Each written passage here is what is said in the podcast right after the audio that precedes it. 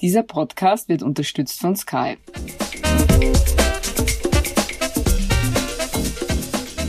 Ich bin Doris Prischin. Ich bin Torben Pollerhof. Sie hören Serienreif, den Standard-Podcast über die unendliche Welt der Serien. Wir beginnen heute eine neue Reihe, und zwar unsere Quartalsvorschau.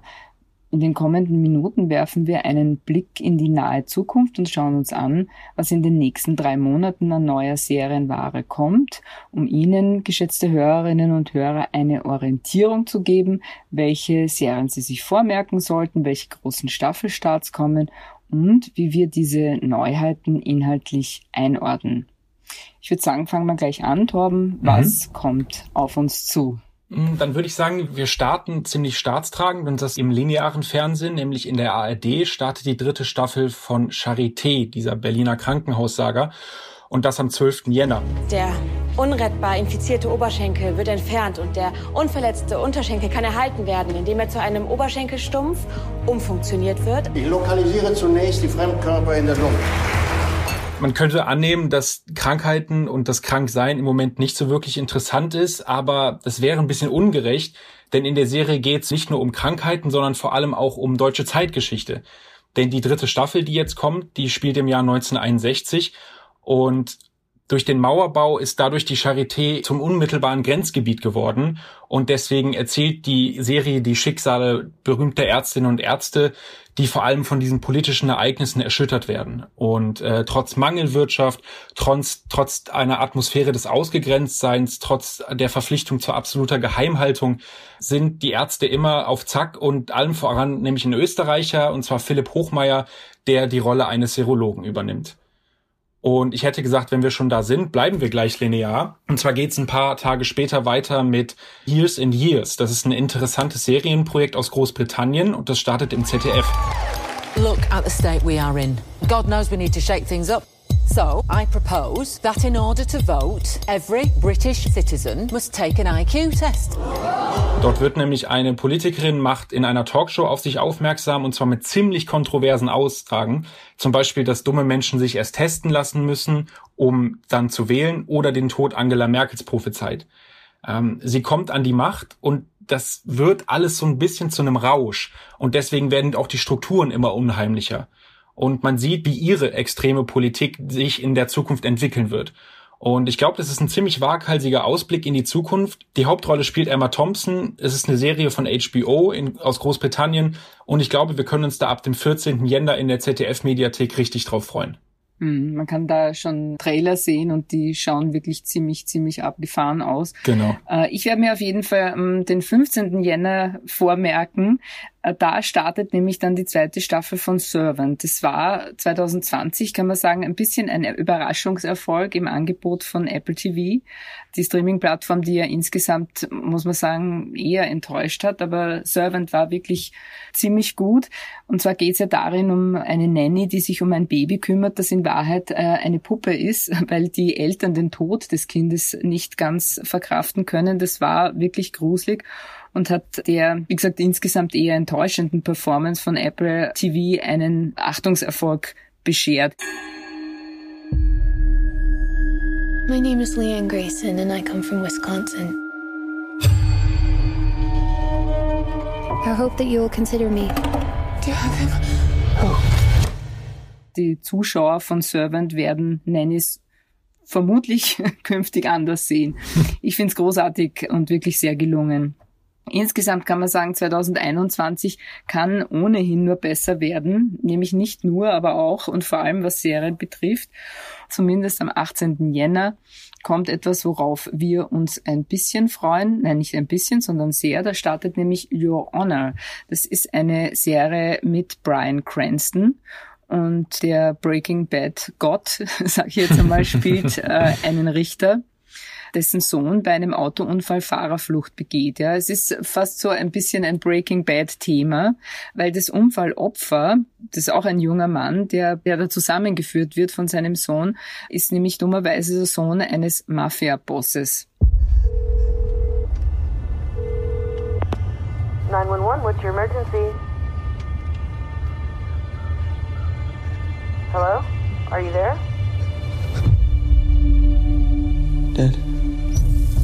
I hit somebody and I left him. I left him there. Oh my God. Don't tell anyone. Not ever. I can do this. I can keep you safe if no one ever hears about it. Man kann also sagen, nicht nur der Sohn, sondern vor allem auch der Vater steckt in der Tinte und er versucht sich da durchaus trickreich rauszuwinden. Eine weitere gute Referenz ist, dass die Serie von den Machern von The Good Wife äh, produziert äh, worden ist. Äh, Peter Moffat hat sie geschrieben Your Honor ist auf Showtime in den USA bereits zu sehen und hat, man muss es leider sagen, nicht die allerbesten Kritiken, weil sie offenbar zu sehr auf den reichlich abgetretenen Pfaden einer Flucht-Action-Story trampelt. Für Fans von Brian Cranston ist es natürlich trotzdem ein Muss. Wie gesagt, am 18. Jänner zu sehen auf Sky. Apropos, wir machen eine kurze Pause für eine kleine Werbeeinschaltung und hören uns gleich danach wieder mit den Serien, die Sie im nächsten Jahr, in den nächsten Monaten, Wochen unbedingt schauen müssen. One, two, three. Mehr Action. Mehr Nervenkitzel. Mehr Emotionen besten Geschichten an einem Ort erlebst du nur bei Sky. Mit unseren exklusiven Sky Originals und preisgekrönten internationalen Serien. Sky, wo Serien zu Hause sind. Und hier sind wir wieder bei Serienreif und unserer Vorschau für die kommenden drei Monate. Und es geht weiter mit dem 19.01. Da startet nämlich Moonbase 8. Das ist wieder eine Showtime-Serie, die man auf Sky sehen kann und sie ist vor allem aufgrund der Tatsache interessant, dass es im Moment ein Serieninteresse am Erkunden des Weltraums gibt. Also wir hatten The Right Stuff, wir hatten Away und wir hatten Space Force. Und ich muss zugeben, sonderlich gut waren die alle nicht. Ich glaube, das siehst du ähnlich, Doris. Und Moonbase 8 geht die Sache aber nun etwas lockerer an. Ähm, es geht um drei wackere Astronauten, die sich darum bewerben, zum Mond fliegen zu dürfen. Und die drei werden gespielt von John C. Riley, Fred Armisen und Tim Heidecker. Und die haben auch das Buch zusammen mit Jonathan Kreisel geschrieben. Und die vier sind große Comedians. Und man hat schon im Trailer gesehen, dass vieles schief geht. So viel kann man sagen. Und es sollte auf jeden Fall etwas zu lachen geben. I mean, I screwed up my whole life. That's why I need to get to the moon. I go up to the moon, I'm a hero. Well, I'm with you, Cap. Let's show NASA that we know what we're doing. Our water tank is empty. I've started up the urine recycling machine. That is very salty. Zu lachen haben, glaube ich, die Hauptdarsteller bei Snowpiercer der zweiten Staffel eher weniger. Darüber oh, wird es ja. nämlich weiterhin eisig. Und zwar ab dem 25. Jänner. Dann startet nämlich auf TNT die zweite Staffel von, von Snowpiercer. Das ist nämlich die Serie, die ja auf dem 2014er Film Snowpiercer eben von Bong Joon-ho inspiriert ist. Und vieles über die Handlung noch nicht bekannt. Dem Teaser-Trailer ist aber zu entnehmen, dass Sean Beam mitspielen wird. Und wenn wir eins von Sean Beam kennen, dann, dass er irgendwann in dieser Staffel den Löffel abgeben wird. Und so viel sei gesagt, die Revolution ist noch nicht zu Ende und die nächste Bahn kommt bestimmt. Ich muss ja ganz ehrlich sagen, also von all diesen Neuheiten, die da kommen, freue ich mich ehrlich gesagt auf Snowpiercer schon ganz besonders. Aber ich muss auch sagen, es klingt auch ein weiteres Netflix-Original recht spannend und zwar heißt es 50 Square Meters oder 50 Quadratmeter. Und es ist eine türkische Thriller-Serie die Hauptrolle spielt äh, Engin Öztürk und es geht um eine sehr trickreiche Geschichte und zwar um einen Auftragskiller, der seinen Boss verraten hat und deshalb in einer leerstehenden Schneiderei untertaucht. Seine Nachbarn sind davon überzeugt, dass er Adem, das ist der Sohn des kürzlich verstorbenen Schneiders, dass er, er dieser Adem ist. Also es ist sozusagen eine Verwechslungsgeschichte. Und mhm. dieser Auftragskiller hat jetzt darüber hinaus einen nachhaltigen Einfluss auf die Nachbarschaft. Also durchaus eine neue Situation und vielleicht auch eine neue Serienidee. Am 11. Februar startet dann auf CBS, da gibt's jetzt wirklich noch keinen österreichischen Starttermin. Und äh, da gibt's aber ein durchaus interessantes Serienprojekt und zwar heißt es Clarice. Ja? Und Clarice ist ja eine berühmte Figur in der Filmgeschichte. Mhm. Und zwar geht es um Clarice Starling, die super taffe FBI-Agentin aus Das Schweigen der Lämmer. What do you do with all your rage?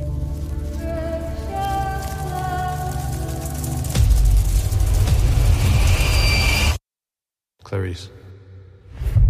Und diese Serie setzt tatsächlich im Jahr 1993 fort. Das ist ein Jahr nach den Ereignissen mit Hannibal Lecter.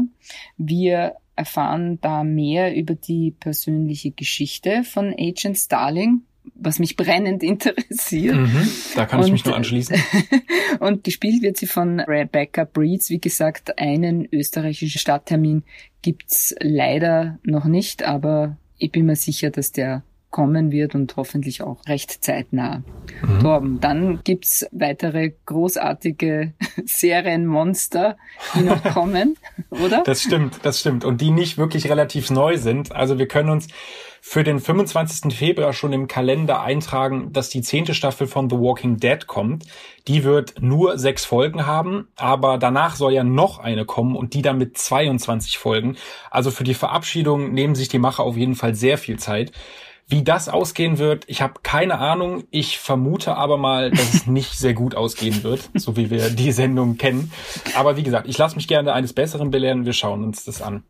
Wovon ich noch weniger weiß, weil es aber auch neu ist, ist Struggle Alley und das kommt im März auf Netflix und das ist eine türkische Produktion und zwar spielt die von Mehmet, der in einem verarmten und von Auswanderung geprägten Viertel in Istanbul wohnt und dort ein Festmülllager betreibt. Der hilft allen dort in Not, also besonders den obdachlosen Kindern und Jugendlichen, weil er nämlich selbst in solchen Situationen und solchen Umständen aufgewachsen ist.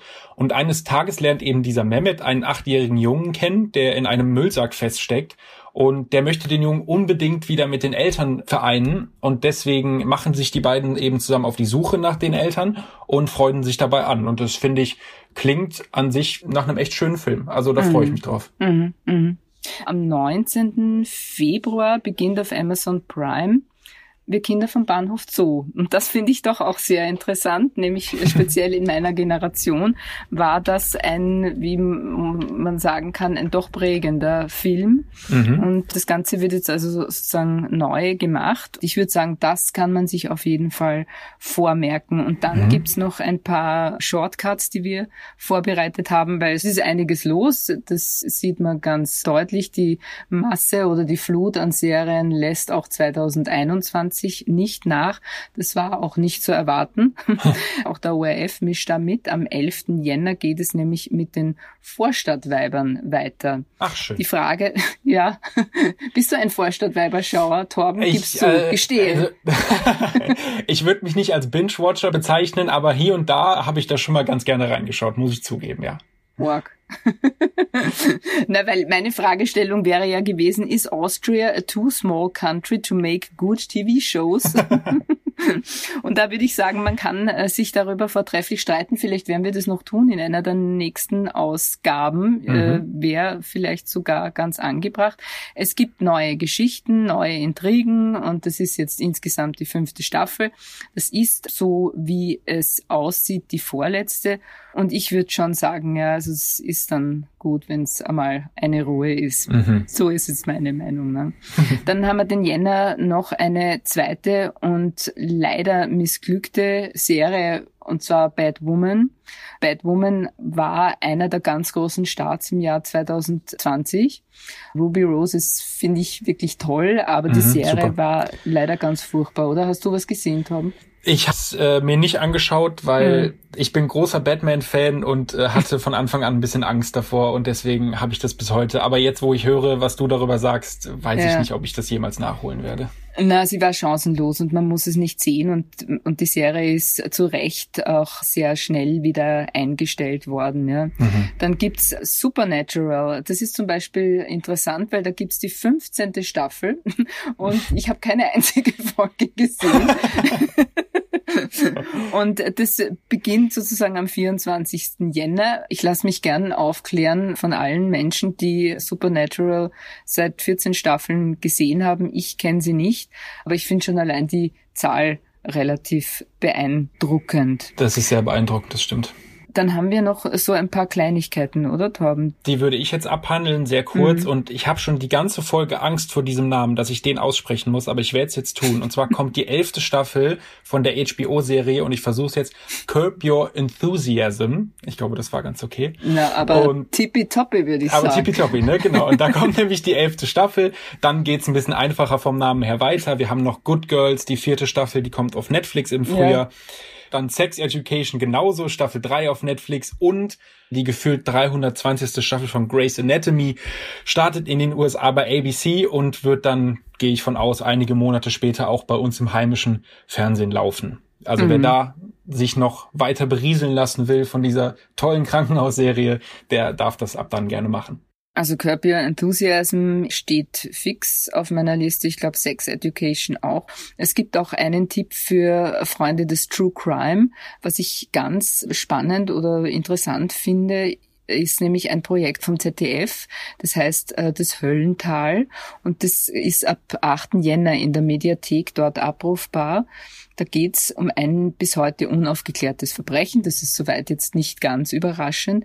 Aber am 7. Mai 2001 verschwand die neunjährige Peggy Knobloch und da gab es dann eine große deutschlandweite und internationale Suche nach dem Kind. Aber die Polizei hat keine Spur von Peggy finden können. Und am 2. Juli 2016, also 15 Jahre später, wird die Leiche des Mädchens gefunden. Peggy Knoblochs Verschwinden bleibt bis heute ein Rätsel und ist damit sozusagen einer der berühmtesten Kriminalfälle Deutschlands. Und in mhm. dieser dokumentarischen Serie wird der Fall genau rekonstruiert. Diese Serie geht sozusagen der Frage nach, was ist da passiert. Ja, klingt definitiv spannend. Und was du gesagt hast, dass es eine der größten oder der bekanntesten Kriminalfälle in Deutschland ist. Das stimmt auf jeden Fall, weil selbst mhm. ich, der zu dem Zeitpunkt des Verbrechens noch überhaupt nicht darüber nachgedacht hat, ich habe immer noch Boulevard-Schlagzeilen vor mir, was immer die neuen Funde okay. angeht und wer jetzt wieder verhört wurde. Und das wird auf jeden Fall eine sehr spannende Serie, denke ich viele interessante Serien, kein wirkliches Highlight. Insofern ist die Frage berechtigt, würde ich jetzt einmal sagen, Torben, worauf freust du dich am meisten? Also ich hätte gesagt, dass ich mich tatsächlich am meisten auf In Years and Years freue, weil, wie wir es eben schon besprochen haben, ich finde, es ist ein wunderbares Experiment und der Trailer sah sehr lustig aus und ich glaube, das könnte so absurd werden, dass man mhm. da den einen oder anderen Lacher rauskriegt. Äh, auf was freust du dich am meisten? Ich bin am meisten gespannt auf für Kinder vom Bahnhof Zoo. Ja, wie gesagt, mhm. sie wird natürlich ja doch eine andere Geschichte sein und auch nicht vergleichbar mit dem. Aber ich finde es interessant, wie sie sozusagen die Geschichte in die Jetztzeit auch transferieren, ob das gelingt. Und das wäre sozusagen mein Favorite, aber eben wie, wie ich schon gesagt habe, auch Snowpiercer finde ich eine großartige Serie, die mich inspiriert. Auch wenn in der Serie Tilda Swinton nicht dabei ist, was ein echter Nachteil Nachteil ist. Aber da kann man nichts machen. Das stimmt, da kann man ja. nichts machen. Und ich finde, mit den Worten, da kann man nichts machen, können wir uns auch, glaube ich, aus diesem Jahr verabschieden. Das war's mit Serienreif. Wenn Ihnen dieser Podcast gefallen hat, dann geben Sie uns doch gerne eine 5-Sterne-Bewertung. Und damit Sie keine Folge mehr verpassen, können Sie uns einfach bei Apple Podcasts, Spotify oder wo auch immer Sie Ihre Podcasts hören, einfach abonnieren. Wir danken Scholt Wilhelm an den DJ-Reglern und bis zum nächsten Mal und frohes Schauen. Ciao.